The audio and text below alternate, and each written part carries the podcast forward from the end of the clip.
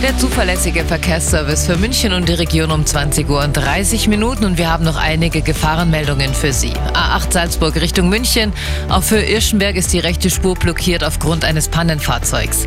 A9 Nürnberg Richtung München. Zwischen Eching und Geiching Nord ein defekter LKW. Die mittlere Spur ist blockiert. A92 Freising Süd Richtung Flughafen. An der Brücke über der S-Bahn, da ist die Auffahrt gesperrt aufgrund eines unbeleuchteten Fahrzeugs. A94 Passau Richtung München zwischen Forstinning und Anzing eine ungesicherte Unfallstelle.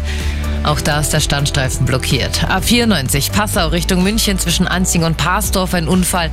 Da können Sie den Standstreifen auf jeden Fall nicht befahren. Und zu guter Letzt noch die B472 Bad Tölz Richtung Peiting. Zwischen Abzweig nach Johannisberg und Penzberger Straße.